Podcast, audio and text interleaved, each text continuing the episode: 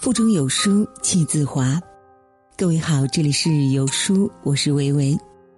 今天我们要分享的文章题目是：有一种修养叫遇事不责备。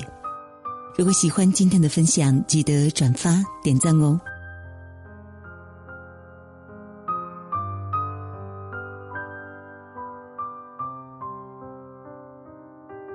曾经有一个讲述泰国市场摊位包租婆的短片刷爆了网络。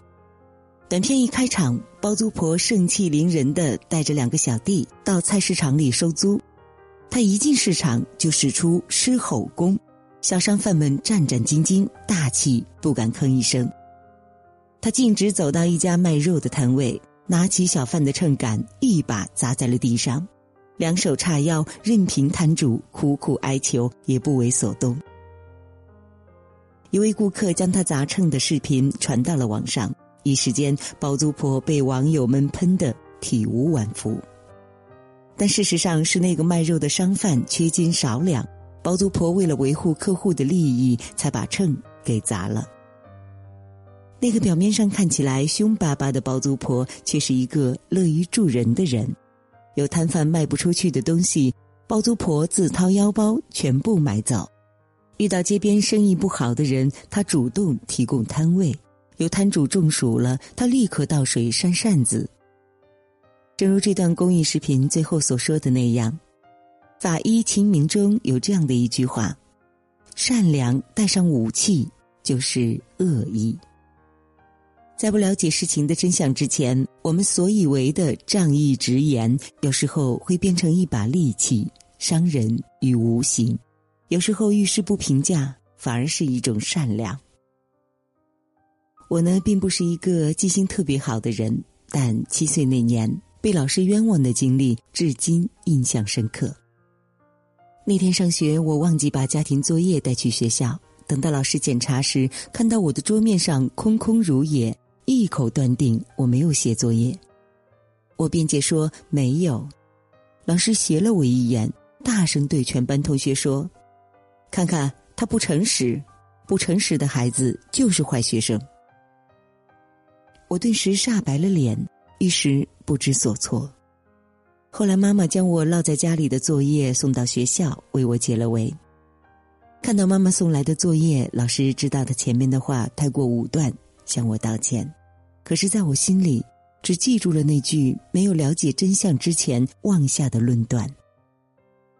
泰戈尔说：“你可以从外表的美来评论一朵花或一只蝴蝶，但你不能这样来评论一个人。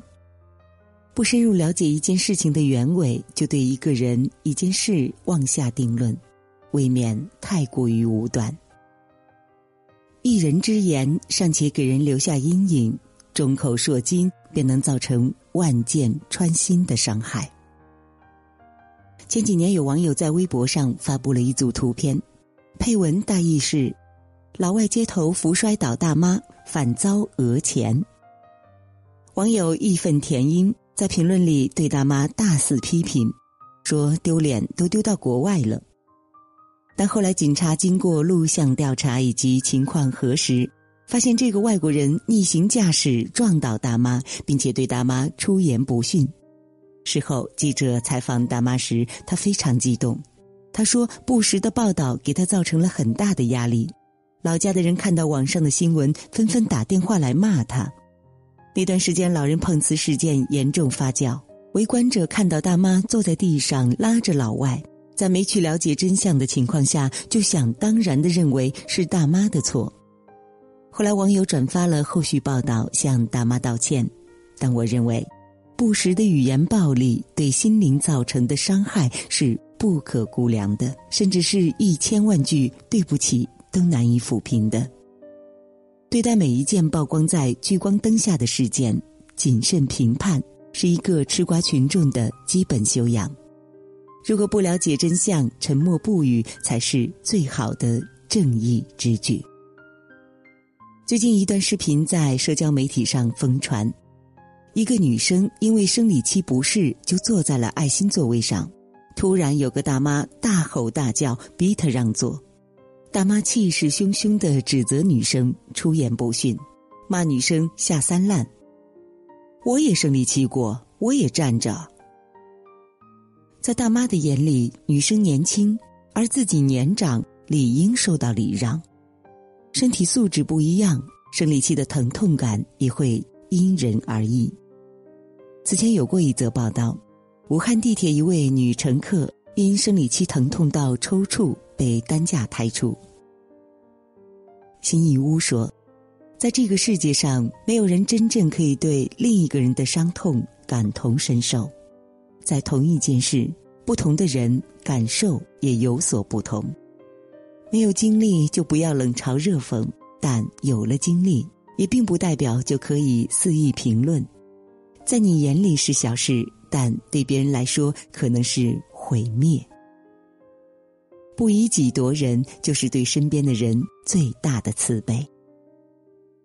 曾经看到过这样的一则寓言故事：有一头猪、一只绵羊、一只乳牛，同时被关在一个畜栏里。有一天，主人抓住猪，它大声嚎叫，猛烈抗拒。绵羊和乳牛很反感，它也经常来捉我们，也没见我们大呼小叫。你也太夸张了。猪说。他捉你们是要你们的毛和乳汁，但捉住我是要我的命。你看，没有经历就不要冷嘲热讽，但有了经历，也并不代表就可以肆意评论。遇事保持沉默，不轻易评论，不是怂，而是一种格局。简志成是一名兽医，他在大学毕业后就抛弃高薪工作。选择到一家偏远的动物收容所工作，这一待就是六年。他因为收留流浪动物而被赞扬曝光，名声也渐渐传播开来。越来越多的人把流浪的猫狗丢给他，导致收容所里收养的流浪猫狗超出了容纳空间的两倍。但当地有一个规定：十二天内流浪小动物没有人领养，就要被处以安乐死。虽然简志成不忍心，但碍于规定以及个人能力，他一边哭泣，一边为七百只流浪小动物执行了安乐死。一时间，网友恶言相向，受到不少动物保护人士的人身攻击。女屠夫、虚伪、女刽子手，这样的言论向他扑面而来。不堪重负的简志成刚刚度完蜜月。不得不选择吃下给动物安乐死的药物，以死明志。这样的事件不是个案，很多时候人们只看到了自己的立场，而忘记了规则。很多时候，我们站在立场上是评论别人，而非基于客观事实。能在一件事情面前保持客观冷静的立场是一种格局，但如果做不到，沉默。才是最大的善良，否则这正义之举则可能沦为另一种作恶。人的一生都在负重前行，一句不当的评论，随时都有可能成为压死骆驼的最后一根稻草。遇事不评价，是对他人的尊重，是另一种善良，更是自己的一场修行。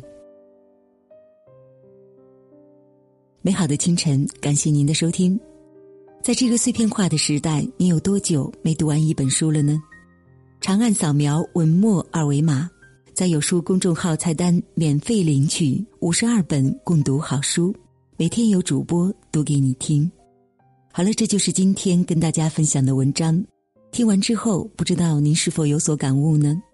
欢迎在留言区抒发自己的感想。我是维维。你可以通过文章底部的主播介绍了解我。从今天开始，让我们一起做好朋友吧。我们下期再见喽。